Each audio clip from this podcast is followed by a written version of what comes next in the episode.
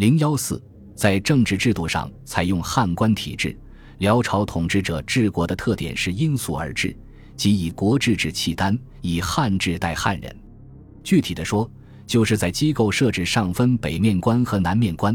北面官处理契丹各部和其他游牧渔猎部族事宜，长官由契丹人担任；南面官处理汉人、渤海人事宜，长官由契丹、汉人、渤海人担任。这种北。南面官制度非常鲜明地体现了草原文化与农业文化汇合后形成的新特色。金朝在太祖、太宗时虽实行汉官制，但实行时废，徒有虚名。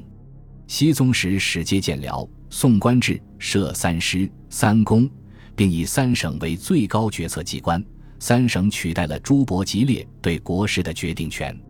至天眷元年颁行官制时。废除伯吉列制，一律按汉官制换授。正隆元年海陵王改革官制，世宗时又略加调整。至此，金朝的官制便与中原王朝的官制完全接轨了。西夏王朝建立后，在政治制度上竭力仿效中原王朝，依照宋朝制度设立官职，如枢密院、三司、御史台等，官职的职掌与宋相同。比照中原王朝设置官僚机构，成为西夏政治的一个特色。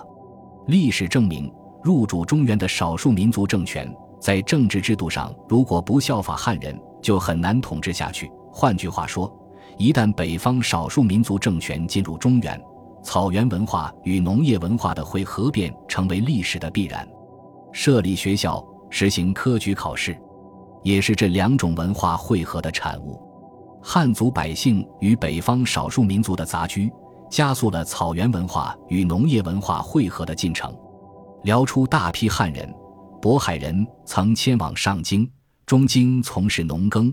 统和年间，又有许多汉人迁往卢渠河畔及镇州屯田垦种，增加了汉人与契丹、渤海人接触的机会。